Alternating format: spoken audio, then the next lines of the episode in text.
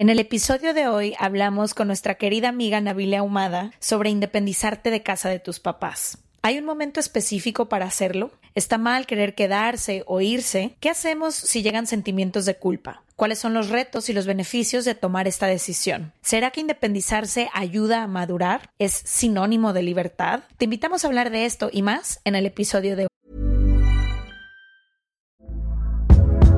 Hey there, it's Michelle Norris. I'm host of a podcast called Your Mama's Kitchen. When I travel, I'm usually looking for a way to find a taste of home when I'm not at home. And one of the things I love to do when I am at home is entertain. And Airbnb allows me to do that. When I was in California recently, I rented a house that had a great kitchen. And when we were sitting around the table, we we're all thinking, we're in someone else's house. Someone could be in all of our homes as well. If you have a home, but you're not always at home, you have an Airbnb. Your home might be worth more than you think. Find out how much at airbnb.com/slash host.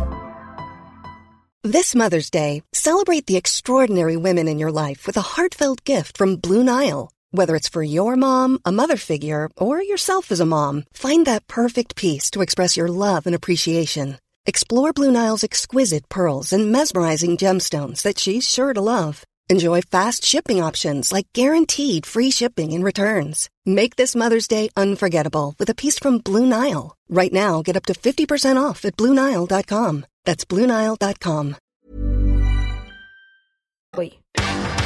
From the beginning.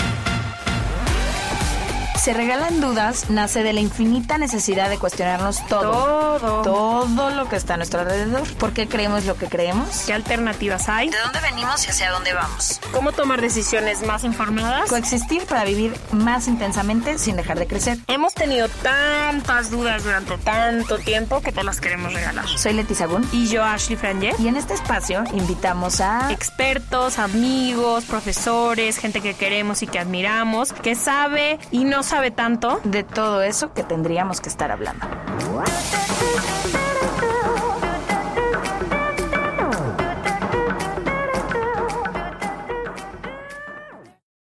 Los temas tabús y las dudas no paran ni con la pandemia. Creamos un show online y quedan tres episodios con diferentes temas. Si no podemos hacer un tour este año y abrazarles, nos vamos a meter a tu sala para reírnos, llorar, regalarles más dudas y convivir durante un buen rato. Acompáñanos y compra hoy tus boletos, Rompiendo Tabús 2021. El sábado 12 de junio hablaremos sobre el final de una relación. El sábado 4 de septiembre sobre los amigos, la familia y las relaciones. Y el sábado 4 de diciembre sobre el cierre de ciclos. Consigue tus boletos hoy mismo en serregalandudas.com diagonal boletos. Y bienvenidos a otro martes de Se Regalan Dudas. Este tema viene porque usted lo pidió y porque es algo que nos hubiera gustado saber a las tres que estamos aquí antes de habernos independizado. Muchísimas personas nos escriben con esta pregunta de cuándo eh, tengo que empezar a pensar en salirme de casa de mis papás, sí, sí, cómo lo tengo que hacer, qué es lo primero que tengo que hacer. Las tres eh, vivimos solas desde muy chicas y creo que hemos aprendido muchas cosas sobre el proceso, lo que viene después, eh, si conviene o no irte a vivir sola antes. También nos preguntan mucho esto de vivir con tu pareja, quizás antes de casarte, si es lo que quieres hacer. Entonces vamos a hacer este capítulo entendiendo que estamos hablando de todas las personas que tienen la posibilidad de decidir. Evidentemente hay muchas personas que no tienen ni siquiera esa posibilidad, que tienen que seguir viviendo en casa de sus papás hasta que su economía lo permita o hay alguna situación familiar, de salud, lo que sea. Ahorita estamos hablando, eh, ahorita estamos hablando para las personas que se lo empiezan a plantear y que eventualmente es una posibilidad en su cabeza. Sí, creo que más que si es una posibilidad o no, creo que el independizarte, el ser adulto, el vivir sola y toda y todo viene con muchas cosas que después no nos cuentan y además después de que lo vivimos no lo contamos. Creo que se romantiza mucho esta idea de ser independiente que para mí personalmente ha sido la felicidad de mi vida. Yo lo he dicho una y mil veces en el podcast. Para mí ser adulta ha traído todas las posibilidades de construir una vida que me hace muy feliz y que me gusta, pero ha traído muchísimos retos. El otro día en Twitter puse que ser un adulto responsable y decente toma mucho tiempo, toma mucho esfuerzo y mucho trabajo y creo que también es importante hablar de esto porque luego creo que como decíamos antes de empezar el capítulo, te pasan estas cosas y crees que eres a la única, crees que es la única que estás haciendo mal el ser adulto, la única que estás haciendo mal el independizarte. No creo que hay una forma perfecta de hacerlo, pero sí creo que hay varias cosas que hemos aprendido que nunca yo personalmente he platicado sobre el, reto de aprender todo, desde independizarte, desde dinero, de, híjole, cómo tomas decisiones que han tomado por ti hasta que tienes 24 años, 23 años. Y creo que también em, lo que decimos mucho tú y yo, a veces no tienes que experimentar en cabeza ajena el equivocarte, muchas veces sirve escuchar las experiencias de otras personas para quizás tener como estas, em, esta claridad de, mira, ya sé que esto a lo mejor no va a funcionar o que mucha gente se ha equivocado por aquí o ha cometido estos errores. Y creo que hay dos partes muy importantes en independizarte de, de, tu familia de origen o de la casa en la que naciste y es la parte física y la parte emocional. Y quiero que hablemos de las dos. De cuando tomas la decisión y todo lo que implica el literalmente mudarte hacia otro espacio, pero también emocionalmente lo que implica independizarte. Hay personas que se mudaron de casa de sus papás hace 15 años y emocionalmente siguen estando adentro. Sentados en esa silla. Adentro casi del vientre. El vientre de su madre. Entonces, qué importante es hacer ambos ejercicios, el físico y el emocional. Para ya no adentrarnos más en el tema, le vamos a dar la bienvenida a nuestra invitada, que además es amiga. Nos fascina hablar con ella horas como decimos, si no grabáramos esta conversación, de todas maneras la estaríamos teniendo. Bienvenida, se regalan dudas, Nabile Ahumada, creadora de contenido. ¡Qué emoción! ¡Ay, qué emoción! Oigan, estoy muy, muy, muy emocionada de estar aquí. Muchísimas gracias por la invitación, por pensar en mí, por querer hablar de este tema. Estoy muy emocionada y, güey, sí, el independizarte es algo muy cabrón. O sea, y justamente ayer, o sea, ahorita llegué, me senté y les dije que ayer tuve un mental breakdown porque, porque es muy difícil ser adulto. ¿Por qué? A ver, ¿qué es lo que profundiza. más te complica? Creo que es como, justo como dijiste, o sea, el hecho de pensar que solamente yo le estoy cagando, que solamente yo no sé lo que estoy haciendo, o sea, como que entran todas estas eh, voces horribles a tu cabeza donde dices, güey, ¿qué estoy haciendo? No sé qué estoy haciendo, si estoy valiendo madre, ah", y te empiezas como a hundir en este hoyo que tú solito te tienes que sacar, que la neta eso fue lo que yo hice, a ver, digo, ok, a ver, Nabile, cálmate un chingo, empieza a ver todo lo que has construido desde que, literalmente desde que saliste de casa de tus papás, cuando pensaste que ibas a estar aquí. Y, güey, cálmate y no te exijas tanto a ti misma. Como que siento que a veces somos muy, muy ojetes con nosotros mismos, ¿no? Y como que creemos que el adulto se ve de una manera muy específica. Que lo, lo tienes que tener todo resuelto cuando eres adulta o adulto. Como que ya tienes que saber qué decisiones tomar y hacerlo desde esta sabiduría que nadie tenemos. Como que tienes que saber absolutamente todo.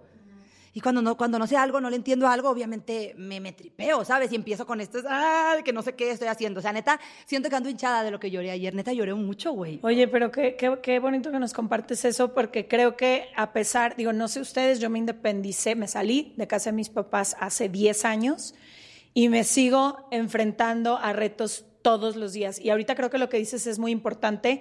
Cuando ya logras independizarte física y emocionalmente, eh, te cae un chorro de responsabilidad. Y lo bonito de esa responsabilidad es que tienes la libertad de decidir lo que tú quieras con tu vida, con tu espacio, con tus decisiones, pero también eso implica mucha pues responsabilidad, repito la palabra, de decir si funciona o no funciona, fue mi decisión. Ya no, antes le podíamos echar la culpa a mamá, a papá, a los dos, a los hermanos, a las reglas que nos pusieron, a si fueron muy estrictos, si fueron muy laxos, lo que sea. En este momento, ¿a quién vas a responsabilizar si eres tú? Exacto, siento que ese es el miedo, ¿no? O sea, justamente ayer estaba como que yo analizándome a mí misma diciendo, güey, a ver, ¿por qué? ¿Por qué lloras? Yo soy muy llorona, soy también súper sentimental. O sea, la gente cree que no porque también tengo como esta personalidad muy fuerte, pero soy muy sentimental, entonces lloro mucho. Y decía, a ver, güey, ¿por qué lloras? O ¿qué es lo que te hace llorar? O sea, ¿por qué te sientes así? ¿En qué estás fallando? ¿Qué sientes que estás valiendo madre? Y creo que es esto, o sea, como el hecho de que siempre le estamos huyendo a la responsabilidad, o, yo suelo huirle mucho a la responsabilidad, entonces es como que llega este momento donde dices, güey, yo soy la única responsable de mi vida y de absolutamente todo lo que pasa en ella. Que está chingón, pero da miedo. ¿Cuál ha sido, y le pregunto a las dos, el mito contra la realidad más cañona que se enfrentaron a la hora de y también de hacerse responsables como adultos. De más chica, en mi casa había muchas reglas, muchas reglas y tenían que ser respetadas y como mucho orden y no sé, era este tipo de, de, hogar en donde es las reglas aquí son así y mientras vivas en este techo las tienes que respetar, el día que no, vete, ¿no?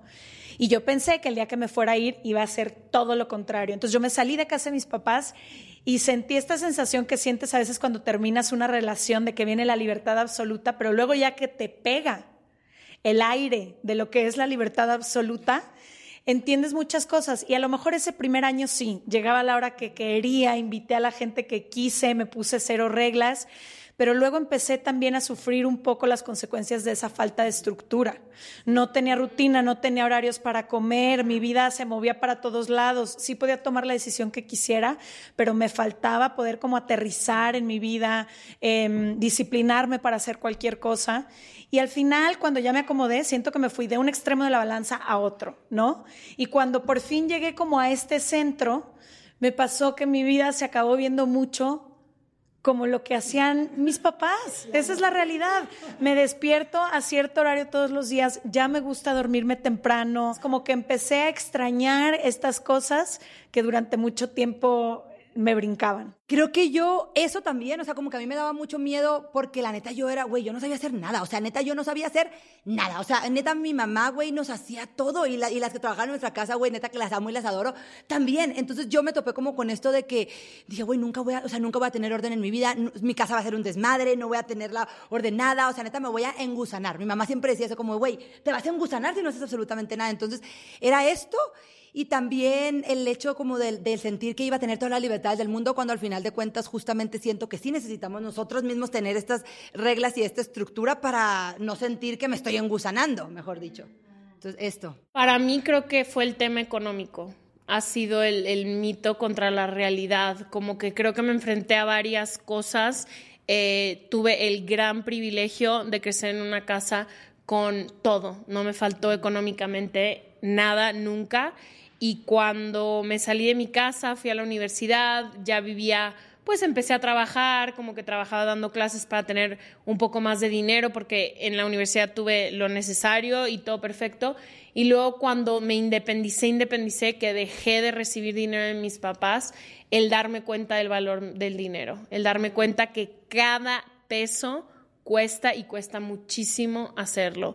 El valor del dinero, el entender que toda la vida yo creí por añadidura ciertas cosas, que la gas, pues quién sabe cuánto cuesta la gas, que el agua, y darme cuenta que todos estos servicios y que vivir una, una vida cómoda cuesta dinero y que la carrera que yo escogí, que era la carrera del arte, no me daba dinero para vivir de una manera en la que yo estaba acostumbrada. Entonces creo que mi mito contra la realidad fue mucho entender, y ahora lo agradezco infinitamente, pero fue entender el valor del dinero como adulto y saber que el dinero se tiene que aprender a manejar, te tienes que administrar y te tienes que administrar muy bien.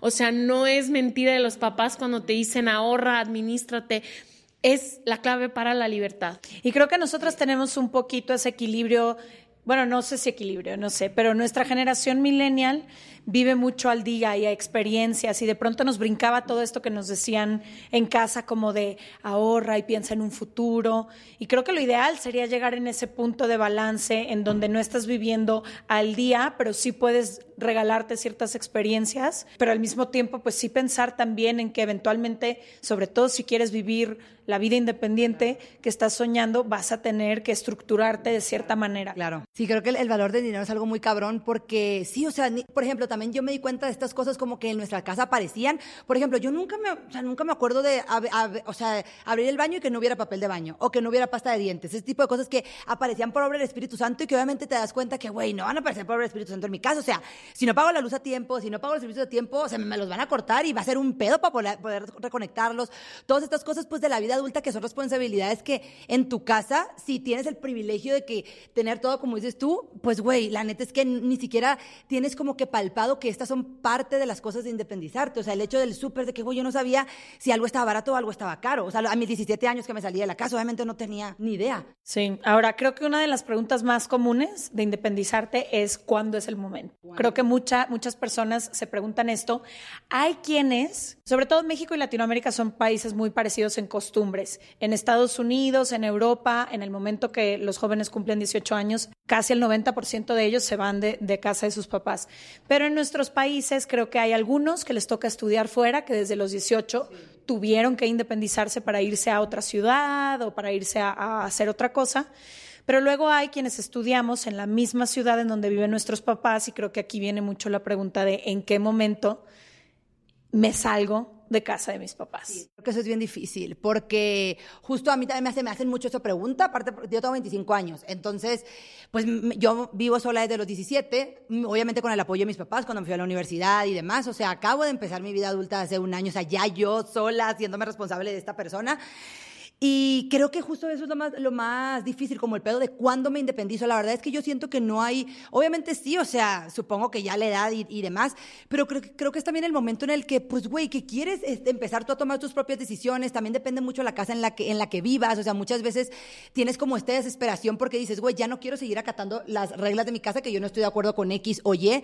Entonces creo que ahí es como el momento en el que tú tienes que decir, a ver, güey, me quiero independizar, pero ¿qué necesito hacer? O sea, ¿qué requiero hacer? Para, pues, para poder independizarme. Entonces, lo que yo siempre digo es el trip de ahorra, ¿sabes? O sea, ahorra y planea el independizarte. Pero, güey, muchas veces no es así. O sea, muchas veces como que la vida te, te arroja, te empuja a hacerlo. Y pues también, no digo que es una mala manera. O sea, muchas veces por el mismo miedo siento que tienes que tener un impulso que te lleve a hacerlo de que no pensarlo tanto y simplemente hacerlo. Yo creo que mm, nunca es el momento. Si tienes una casa, a lo mejor que no tiene violencia o algo, creo que el momento no está muy estructurado. Creo que no es una decisión en la mayoría de los casos fácil. Creo que más bien yo en las cosas que me fijé era que en donde estaba ya no daba para que yo viviera la vida que yo quería. Y una de las consecuencias fue tener que salirme de mi casa. O sea, bien o sea, si mis sueños hubieran estado a lo mejor más cercanos a mi casa, a lo mejor me hubiera quedado más, por eso te digo que no creo que hay un momento perfecto, pero lo que yo buscaba y la vida que yo me imaginaba de adulta no incluía que estuviera ahí.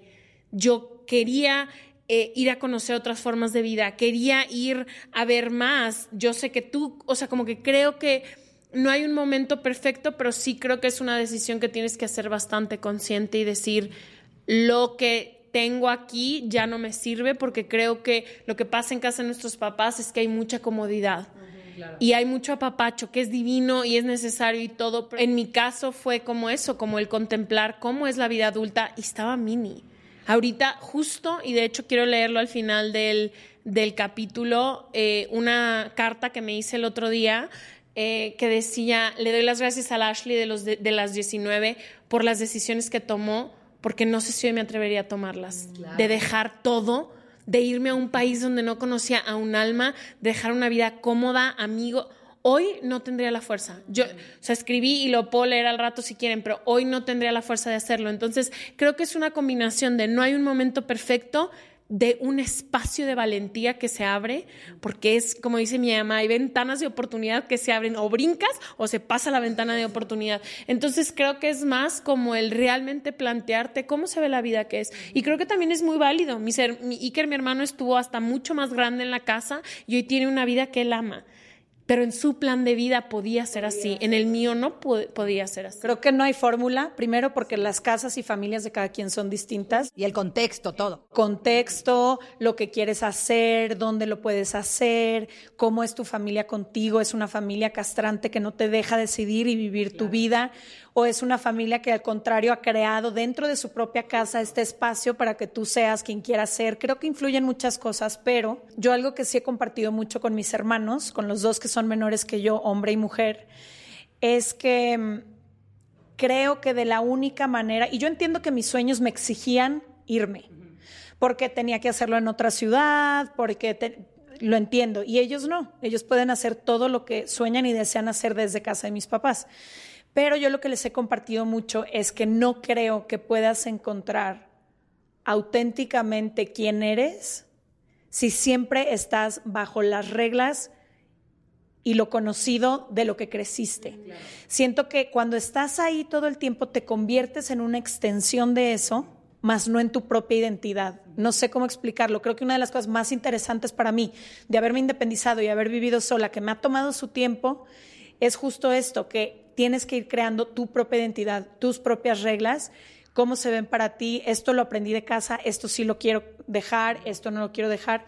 Hay personas que lo hacen en el momento que deciden tener una pareja y a lo mejor casarse y hacer como su propia vida, pero no sé si siga siendo como este tipo de extensión si no lo viviste sola o solo antes, porque entonces no sé si creaste algo propio o si estás creando lo mismo que ya tenías. Exacto, y aparte también muchas veces no sabes si eso es lo que tú realmente quieres o es solamente pues lo que te tocó vivir, me explico, y que no tuviste como esta apertura a saber quién eres tú. O sea, creo que eso es lo más, lo más difícil, o sea, el, saber quién eres tú y qué es lo que quieres ser también y hasta dónde quieres llegar. Por ejemplo, a mí me preguntan, me dicen mucho, eh, obviamente más chicos como estas, de que a veces tienes la oportunidad de que tus papás te dicen, ok, vete a estudiar a otra ciudad y como que les da mucho miedo el dejar su ciudad, ¿no? Pues obviamente el dejar la comodidad, exacto, lo conocido y la comodidad, que creo que es lo más difícil. Y lo que yo siempre digo que, por ejemplo, ahí es una decisión no tan pensada muchas veces y también digo, güey, agárrate de estas herramientas que te están dando tus papás y tus papás te están brindando esto que no todas las personas tienen la, bendición de que, de que te lo den. Y, güey, te están dando la oportunidad de irte a otro lugar, o sea, de, me, yo le llamo independizarte de mentiras, porque tienes como esta de independizarte porque ya tienes la capacidad de tú tomar tus decisiones, pero al final de cuentas muchas veces tienes este apoyo económico, que eso también es un gran colchón. Entonces creo que para mí ese es un gran consejo de que, güey, si tus papás te lo están ofreciendo, tómalo, o sea, no tiene absolutamente nada malo y si te vas y te quieres regresar, regrésate, o sea, tampoco está mal decir como, ah, no, no, siempre no quiero, esto no es lo que quiero, la verdad estaba mejor en el otro lugar, en el otro lugar, perdón, y regresarte. Creo que a eso también le tienen, le tienen mucho miedo muchas veces las personas más jóvenes, ¿no? Y también por el otro lado, como dices tú, que muchas veces cuando estás en una casa donde tienes esta libertad y donde tus papás te permiten ser quien eres y black, creo que es todavía más complicado tomar la decisión de salirte, claro. Que es lo que mis hermanos me dicen siempre, ¿por qué me voy a ir si lo mismo que hago aquí lo, lo haría viviendo en cualquier otro espacio? Si te gusta nuestro podcast y el contenido que hacemos para ti, existe una forma en que puedes ayudarnos. Dale clic en el botón de seguir o follow en la plataforma que nos estás escuchando en este momento y de esa manera nos ayudas a que nuestro contenido se posicione mejor en la plataforma y pueda llegar a muchas más personas. Muchísimas gracias y no olvides darle seguir o follow. ¿En algún momento sintieron culpabilidad de independizarse? Creo que a la comunidad Se Regalan Dudas llegan muchos mensajes de me siento culpable porque voy a dejar a mi mamá sola, a mi papá solo, todos están juntos y yo no estoy. ¿Algún día han sentido esa culpabilidad por, por formar una vida tan a lo mejor alejada de sus familias físicamente? Porque sé que las tres vivimos en ciudades donde nuestros núcleos familiares no viven y cómo le han hecho con esa culpabilidad. Esto es un poco relacionado con lo que yo les decía al principio, como de la parte emocional, porque aquí no entra la física, aquí entra esta parte emocional de culpa de me estoy volando del nido.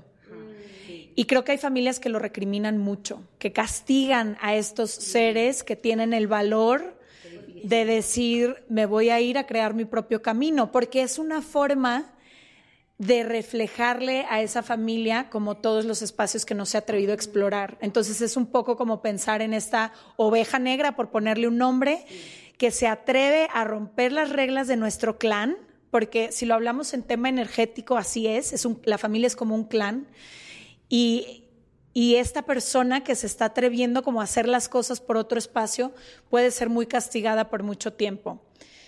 Habrá familias que no, habrá familias que lo apoyan, pero yo sí he sentido varias veces esa culpa y no por ellos. Ellos nunca me han recriminado mis decisiones. Yo solita a veces digo, todos están allá, todos están juntos, mis sobrinos están creciendo, mis abuelos cada día se hacen más grandes y yo no estoy compartiendo estos tiempos y estos espacios con ellos.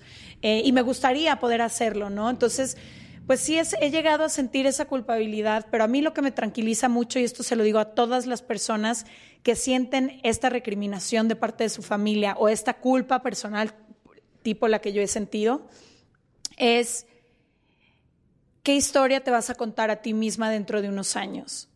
Porque todas estas personas seguirán haciendo su vida, seguirán tomando sus decisiones, pero si tú tomas una decisión por ellos o por ellas o basada en lo que estas personas de tu núcleo piden o exigen, te lo vas a poder perdonar.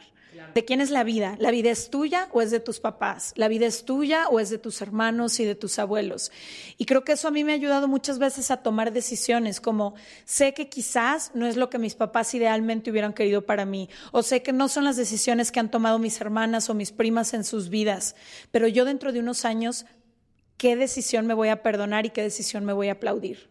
Y siempre he seguido la que mi corazón me ha pedido porque sé que es la única que aunque me equivoque, y vaya que me he equivocado, y vaya que me he tropezado, por lo menos sé que le fui fiel a eso que yo sentía y no a lo que alguien más me pidió. No sé si hace sentido. Yo creo que la neta yo no. Yo nunca me he sentido culpable. O sea, he tenido también, yo creo que la gran fortuna de que mi familia sí es de que ellos son los que te alientan a, mi hija, vete, vete, vete. Entonces, la verdad, nunca he sentido eso. Soy muy afortunada, la neta sí, porque tengo a muchas personas cerca que, o sea, justamente como dices tú, que te lo recriminan. Entonces, en mi lado, la verdad, nunca he sentido eso. Muchas veces sí siento como que el, por el lado emocional, como eso que a veces no me siento tan presente, ¿sabes? Como que digo, a veces debería de, hablarles más, debería estar más presente en el día a día.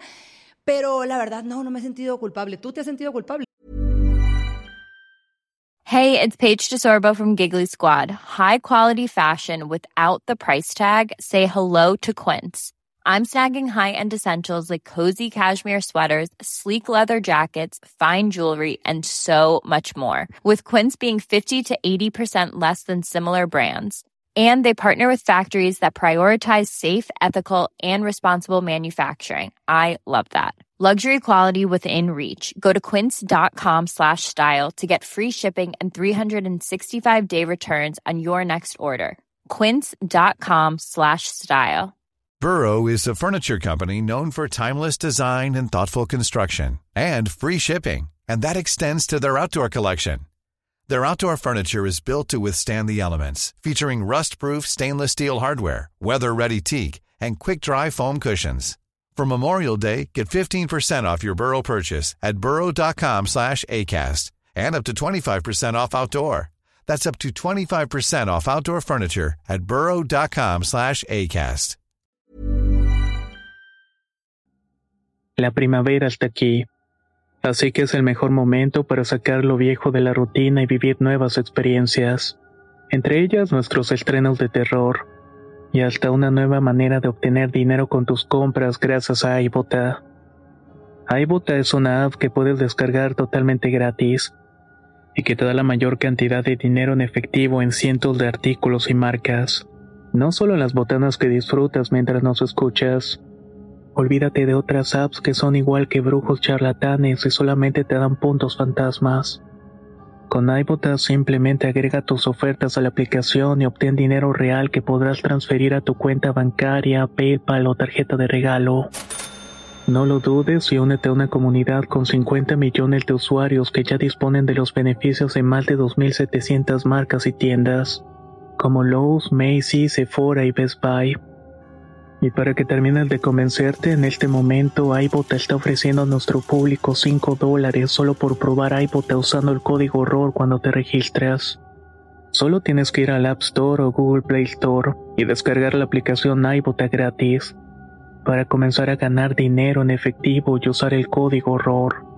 Esto es iBota en Google Play o App Store y usa el código ROR. Aprovecha los nuevos comienzos y corre a descargar la aplicación para ganar más cashback.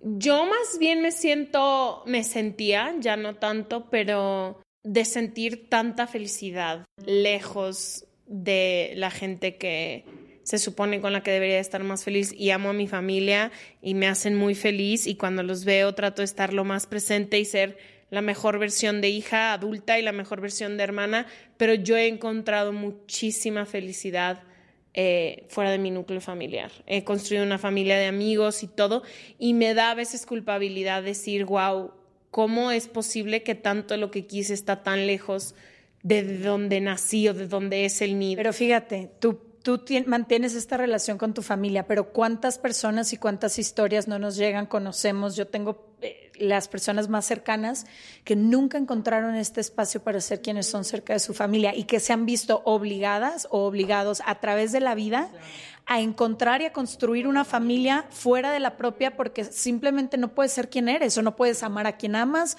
o no puedes dedicarte a lo que te dedicas o familias muy tóxicas que han decidido simplemente no trabajar en lo que les toca y entonces hacen que los hijos paguen las cuentas. Y creo que la gente cuando empieza a hacer este trabajo interior y se da cuenta que si es una decisión elegir de quién te rodeas y de quién no, es entonces cuando puedes marcar esta distancia. También creo que hay mucha culpabilidad en en hacer las cosas diferente. Creo que a muchísimos amigos a mi alrededor el hacer las cosas diferentes a sus papás, el ser a lo mejor el único hermano que es gay o el único hermano que se fue por una carrera rara, o todos mis amigos que son creadores de contenido, que no sé qué. O el hijo que no quiso dedicarse al negocio familiar. Exacto, o el hijo que decide vivir una vida de, diferente, de no ser nómada. O sea, hay tantas formas de vivir la vida y creo que hay mucha culpabilidad con hacerlo diferente a tus papás y creo que como sociedad castigamos muchas otras formas de vida y creo que pasa mucho eso en las familias también, como que esa culpabilidad de decir, bueno, mis papás hacen todo del color rosa, yo voy a hacer todo del color verde. Y creo que esa culpabilidad solo se sana sabiendo que dentro de ti está el poder de crear la vida que tú quieras y de decir, como yo quiero hacerlo, así va a ser. O también por el otro lado, pues güey, qué fortuna que tú hayas, o sea, que tú sí hayas podido construir esta otra felicidad fuera de tu hogar, porque hay muchas personas que se van y que siguen teniendo este apego emocional, como dices tú. Entonces, eso también, pues güey, lo deberías de ver como algo muy chingón, que tú sí has logrado tener esta otra felicidad no estando cerca de tu familia. Y por ejemplo, a mí me pasa mucho, güey, que pues obviamente yo no vivo la vida convencional, o sea, me dedico a internet, yo vivo mi vida en internet vivimos ahora. Entonces, creo que eso también hay, mucho shock. Yo soy de una ciudad muy chiquita que se llama Guasave, en Sinaloa. Entonces, pues no es una ciudad tampoco que estén acostumbrados a este trip, mi familia tampoco. La verdad es que me siento muy agradecida y afortunada porque yo he logrado construir este camino de decirles, güey, yo no voy a ser igual que todos, yo no voy a trabajar en una oficina y probablemente veas mi vida muy diferente a la de mis primas que probablemente ya están casadas a los 25.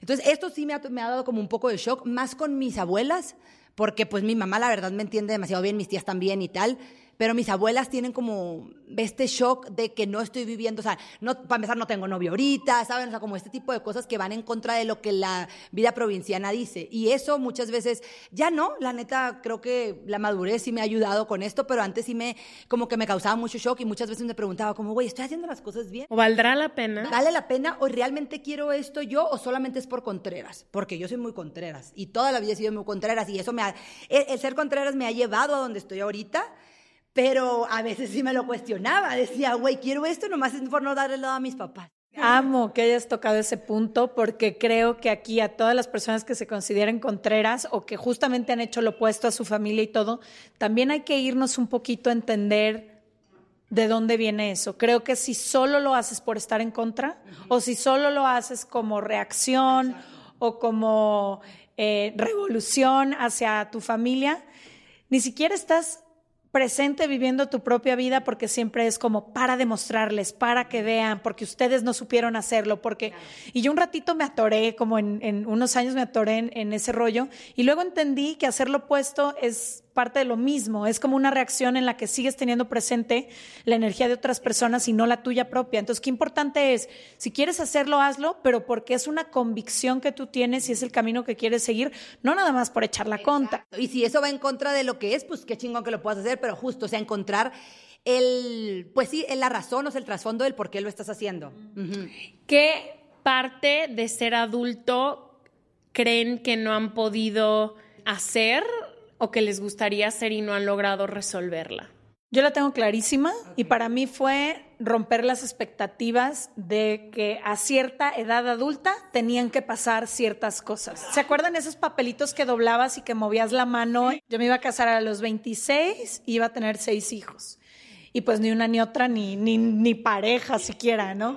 Y creo que 26, 27, 28 me empezaba a pegar como decir, ya estoy cerquita de los 30, no tengo claro qué quiero hacer con mi vida, ni siquiera sé si me quiero casar, no sé todavía si quiero ser mamá, como todos estos planes que yo me imaginaba. Entonces, a partir de ahí, en mi edad adulta ha sido muy importante no ponerle expectativas a temporalidad, o sea, no decir a cierta edad tengo que cumplir cierta cosa y dejarme caminar mi propio camino sin compararme con el de nadie más, porque como tú dices, tú eres de Guasave, nosotras somos de Guadalajara, pero la mayoría de las personas que vengan de cualquier ciudad de Latinoamérica probablemente podrán relacionarse con que hay muchas personas que toman decisiones muy distintas a las nuestras. Entonces, si yo me comparo con todas las mujeres con las que crecí, el 80-90% de ellas ya están casadas y tienen más de tres hijos. Entonces, seguramente viviría muy frustrada creyendo que algo estoy haciendo mal con mi vida. Muy importante en mi vida adulta ha sido yo voy a hacer mi propio camino. Deja de compararte con, con, los demás, no vas ni bien ni mal, no vas ni temprano ni tarde, vas a tu tiempo, en tu ritmo, para tu vida. Eso está chingón, sí, cierto. Porque, bueno, últimamente yo siento que apenas voy a entrar a la edad donde ah, van a empezar esas cosas, pero mis amigas, por lo general, tengo amigas mayores. Entonces, o sea, mayores que yo. No vayan a empezar a... Mayores. Ejemplifica mayor. Entonces, por ejemplo, mis amigas de 30 de cuenta que no están casadas, que no nada, siempre traen como este trip también de que es que es lo que debe de ser. Y luego les agarra este pedo de que tengo que tener hijos y tal. Y justamente la semana pasada tuve una plática con, con una de mis mejores amigas de esto que algo dijo no sé qué de tener un bebé. Y le dije, güey, a ver, yo nunca te he visto a ti con este pedo de que quiero, o sea, ni siquiera te veo que te gustan los niños. O sea, ¿de dónde sacaste esta idea que ya tienes que tener un hijo según tú en tres años? O sea, ¿por qué te estás poniendo eso si, o sea, realmente lo quieres? O, es solamente porque estás viendo que las otras personas a tu alrededor ya tienen bebés y se van a casar y tal. Y le dije, yo no te veo a ti con eso, o sea, porque te conozco. Y me dijo, güey, pues la neta no, o sea, la neta es que yo tampoco siento que quiero tener un hijo. Y le dije, entonces, o sea, ¿por qué estás haciendo, por qué estás pensando estas cosas? Yo lo que siento que todavía no domino y siento que me falta mucho, y este fue parte de mi mental breakdown ayer, creo que es el hecho de tener una rutina. Yo neta no tengo una rutina todavía, güey, y llevo, no mames, pues, ¿cuánto tiempo fuera ya de mi casa? ¿Siete años? O sea, siete, ocho años y neta no he podido tener una rutina. Cuando estudiaba, obviamente el, el Creo que también es diferente. Cuando iba a la escuela, el, el pedo de tener una escuela, la escuela vaya, pues tienes, tienes algo que tienes que hacer. Entonces, en la escuela me daba mucha estructura. Hace un año que me gradué, que me gradué en diciembre y en enero me vine para acá, para la Ciudad de México, a vivir completamente sola. Yo en Monterrey vivía con mi prima, tenía roomie, que la neta mi prima me ayudaba un chorro también. Entonces, el hecho de tener una rutina es algo que todavía no, no lo he logrado. Siento que no me lo he propuesto también, o sea, muchas veces yo siempre digo que soy muy permisiva conmigo misma y eso me molesta demasiado. Entonces, eso es el tener una rutina y el ser muchísimo más organizada y darme tiempo para mí, Nabile. O sea, muchas veces me pierdo en, en todo de, en el trabajo. La neta, el trabajo me consume demasiado y como el trabajo es mi vida, lo confundo también. Digo, no, güey, pero sí estás haciendo cosas para ti, pero, o sea, ahorita no he desayunado, por ejemplo, y son las 3 de la tarde y estoy en ayunas, ¿sabes? O sea, ese tipo de cosas las sigo haciendo mucho y me molestan mucho. Soy la reina de las rutinas, si deseas un día te puedo ayudar, pero creo que a veces creemos que las rutinas se dan por añadidura y que la gente desayuna normalmente porque quiere a las 8 de la mañana y luego a las 3 de las 4, pero creo que cuando entiendes que tú hay personas, no voy a decir que todo el mundo, pero yo triunfo en las rutinas. Leti triunfa en las rutinas. Y es en el momento en el que he encontrado más libertad, irónicamente. Yo pensaba que libertad es igual a la no rutina. Y ahora que tengo rutina es que encuentro mi libertad. No, y ahora que hay calendarios acomodados, que ahora yo sé, ah, el lunes no puedo, pero todo el martes por la tarde sí puedo. Sí. Entonces empiezas a acomodarte mejor y creo que tiene que ser un esfuerzo muy, muy, muy consciente de dividir tu tiempo y también de entender que solo en el compromiso está la libertad un poco, porque ser libre no es comer chile, mole y picadillo, sino es conscientemente hacer una elección, porque ahorita puedes que la estás haciendo en la inconsciencia y decir, ah, y es no, la libertad es conscientemente, hoy elijo dormirme a las 3 de la mañana sabiendo que mañana tengo que estar a las 7 de la mañana despierta. Creo que lo que más me ha costado mi trabajo de, de la edad adulta es entender que he cambiado mucho que fui una, un tipo de adolescente muy específica y un tipo de adulta joven muy específica y que ya no soy nada de eso. Que la forma en la que me muevo, que hablo, que consumo, que ahorro, que acomodo mis cosas, mi rutina, mi vida, es muy diferente a cómo se vieron mis 23, haz de cuenta. Mis 23 no tenía casa, viajaba por todo el mundo, estaba en una mochila y es como, ya no tengo nada, ya eso no quiero para mi vida. Leti me ha tenido que ayudar mucho de que es que has cambiado mucho y no pasa nada. Y yo, bien o mal, cambié para bien o para mal. Y me dice, pues para ningún lado, no pasa nada. Simplemente ya no eres esa misma persona. Creo que sí, eso es difícil, güey. A mí me ha costado mucho porque siento que he cambiado demasiado en los últimos tres años, por ejemplo. Y que como todavía, pues, güey, estoy chica para la, para la sociedad y, tal, creo que me ha tocado muchas veces como yo misma darme cuenta de que, güey, no, o sea, sí estás creciendo, sí estás madurando, sí ya no eres esa persona, sí está bien cambiar, sí está bien que ya no seas la misma Nabile de antes que te gustaba salir a la... Por ejemplo, yo ya no salgo a la peda, o sea, mis años de peda se acabaron y muchos amigos míos de 25 siguen en eso y a veces digo, güey, estoy mal, o sea, no, y luego digo, no, güey, la neta no. Luego vas y te regresas a, los 45 minutos. Exacto, te digo, güey, no, la neta me mama estar en mi casa acostada el fin de semana comiendo hamburguesas, ¿sabes? ¿Sabes qué? También otra de las cosas de, de independizarte es que por lo menos al principio yo creo que la mayoría de nosotros, si no tenemos el privilegio de, de, un trabajo que te deje vivir en el lugar que quieras y como quieras, es que tienes que compartir espacios. Y yo hasta el día de hoy, desde que me independicé hace 10 años, tengo dos roomies. En he tenido cuatro diferentes departamentos y en todos he compartido con dos personas. Y fíjate que creo que eso de cierta forma, yo sé que muchas personas dicen adiós los roomies y encuentran muchísima paz en vivir sus propios espacios, pero también creo que esta etapa de, roomies, de compañeros o si te vas a vivir con tu pareja, es muy interesante porque te enseña a compartir un espacio que ya es tuyo. Y también siento que te da mucha estructura, o sea, y sí, estructura y más organización porque sabes que tienes que respetar al, al de lado. Por ejemplo, si en tu casa tú dejabas los zapatos tirados en la sala, probablemente a tu roomie no le guste y tú tengas que empezar a trabajar en ser más organizado, por ejemplo. Entonces, ahora que he tenido parejas, me he dado cuenta que sé compartir mucho mejor un espacio que si no hubiese tenido estas experiencias, porque soy mucho más consciente, mucho más tolerante, mucho más, como que ya entiendo, a ver, siempre he compartido baño, entonces, ya entiendo como esto, que si nada más de vivir en una casa donde hacías lo que querías, a irte a vivir inmediatamente con tu pareja o con tu esposo, lo que sea, no sé si pudieras ser, y, creo que ese es mucho de los problemas que tienen las parejas de recién casados, este problema de convivencia, quizás porque no tienes la experiencia siquiera de compartir un espacio. Y ponle el nombre que quieras a esta persona. Independientemente del amor, hay partes de la convivencia diaria que son difíciles. Sí, eso que dices del baño está cabrón, porque es cierto. O sea, ¿cómo le haces si, por ejemplo, eres hija única y luego pues te casas y pues tienes un baño nada más en tu casa?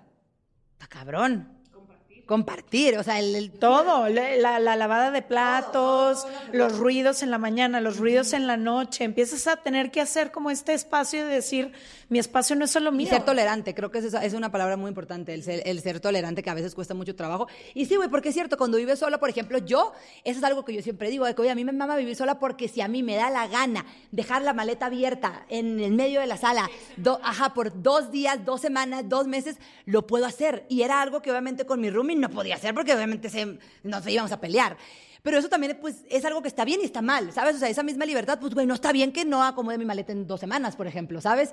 Entonces creo que sí hay como esos pros y contras que no lo había, no, nunca lo había pensado de esa manera. Eso y también lo que decimos mucho, Ash y yo, que nos hemos dado cuenta recientemente cuando regresamos a nuestras casas o cuando vemos otras casas en las que muchos adultos ya están ahí, es que de pronto es un espacio donde hay muchos adultos. Es decir, si tú ya cumpliste tu mayoría de edad y decidiste quedarte en casa de tus papás y tienes 20, 25, 30, 35, la edad que tengas, empieza a haber mucha fricción por lo mismo, porque al final del día es casa de tu papá, de tu mamá o de ambos en la que tienen sus reglas y tienen sus acomodos, y tú también ya eres un adulto o una adulta que quiere lo propio, y entonces empieza a haber ahí muchísimos choques, que es lo que de pronto yo veo en muchos lugares y es como... Muchos adultos, güey, todos diciendo cómo se tiene que comer, qué se tiene que comer, cómo se acomodan las cosas. Son un chingo de adultos bajo un mismo techo. Y yo veo su cuenta, sacan el agua de limón y mi instinto es ¿por qué no le endulzaron con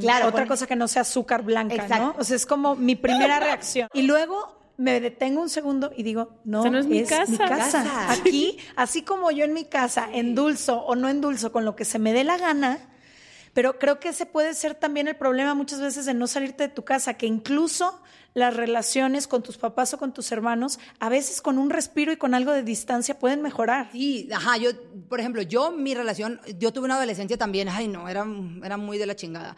Entonces, pues era, como dices tú, siento que han sido naviles muy diferentes. Entonces, en mi adolescencia me peleaba mucho con mi mamá, tenía una, o sea, no me llevaba bien con mi mamá. Y creo que el salirme de mi casa, o sea, ahorita me llevo espectacular con mi mamá y neta hablo todos los días con ella y puedo hablar todo el tiempo con ella pero creo que el salirme de mi casa me hizo valorar también eso y ver como toda esta otra parte chingona de mi mamá, que el vivir, esa, el tanta convivencia con ella, pues solamente resaltaba como las cosas que no me gustaban.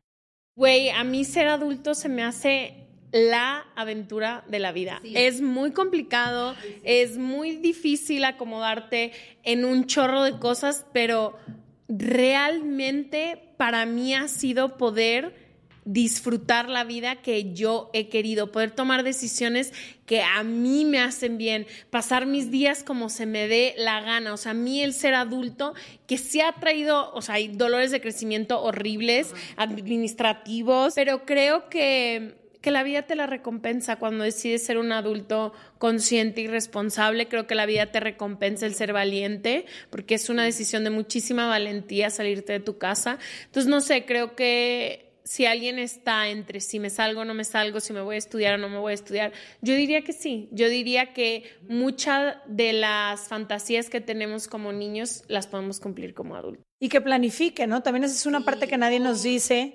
No tiene que ser de hoy para mañana y de hecho yo creo que eso va a crear mucha resistencia con tus papás diles, dentro de un año tengo planeado irme a mi propio espacio, empieza a ahorrar. ¿Cuánto sale una renta más agua, más gas, más luz, más wifi, más... ¿Quién está buscando room? Exacto, como que empieza... Ajá, ¿con quién te gustaría vivir también? O sea, también siento que el hecho de del planificarte te ayuda mucho a que el, el, el, proceso de independizarte sea muchísimo más fácil.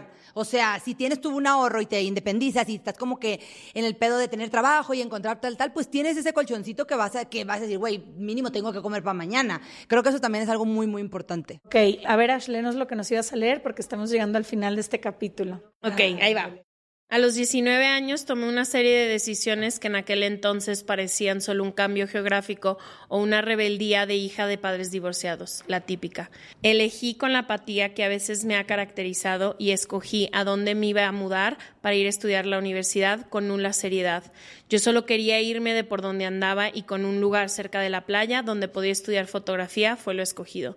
No tambaleé ni una sola vez, empaqué todo y me fui, dejando una vida y media allá.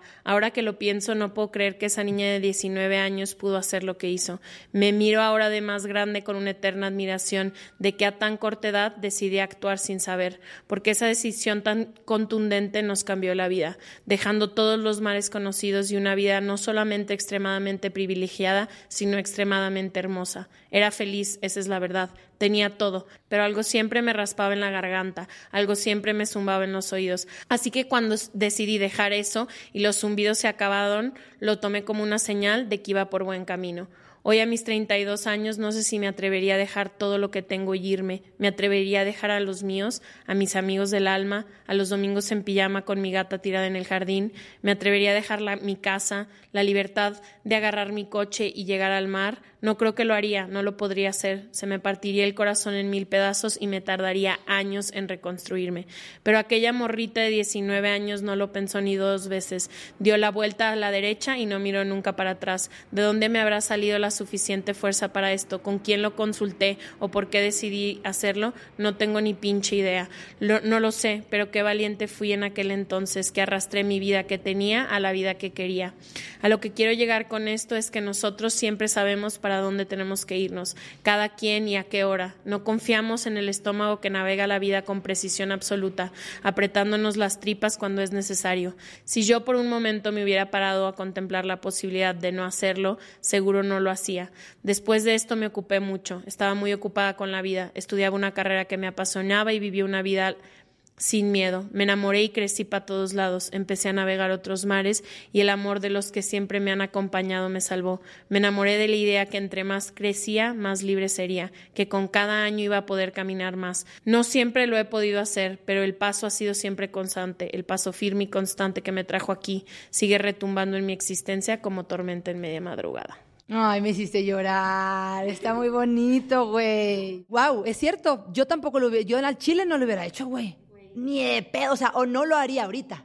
Neta, ni de pedo. Ahorita ni en drogas, güey. Yo no sé si lo haría o no ahorita, lo que sí te puedo decir con tu texto es que me despertó mucha admiración por mí misma. No sabía ni de qué color pintarme las uñas. Yo no sabía ni lavar, yo no sabía que la ropa se lavaba separada, güey. O sea. No, yo agarré mi maleta y me fui. Ahorita dime, agarra una maleta y que fuiste. Muchísimas gracias, no. Oye, Chulita, antes de irnos, nos gustaría que leyeras una pregunta de nuestro libro, la que sea que te llame la atención y nos digas cuál sería tu respuesta. Ay, ok. La, la pregunta que escogí de este hermoso libro, que neta, si no lo tienen, cómprenlo, por favor ¿Cuándo crees que es, momento de dejar ir a alguien de tu vida? Yo creo que en el momento en el que esa persona te mm, resta más de lo que te aporta y si esa persona te quita la paz. Si te resta paz a tu vida es alguien que no debe estar ahí. Entonces, esa sería mi, mi respuesta. El medidor más grande de la vida debe ser la paz. Les vamos a dejar toda la información de donde pueden encontrar a Nabile en serregalandudas.com diagonal suscríbete. Gracias por escucharnos y nos vemos Gracias el por próximo invitarme. martes. Adiós. Gracias por escucharnos. Recuerda que puedes suscribirte en cualquiera de las plataformas donde nos estés escuchando en este momento. Solo presiona el botón seguir para que no te pierdas ningún episodio. Y si crees que algo de lo que escuchaste hoy podría servirle a alguien más, te invitamos a que lo compartas con esa persona que se te vino a la mente. Nos vemos el próximo martes.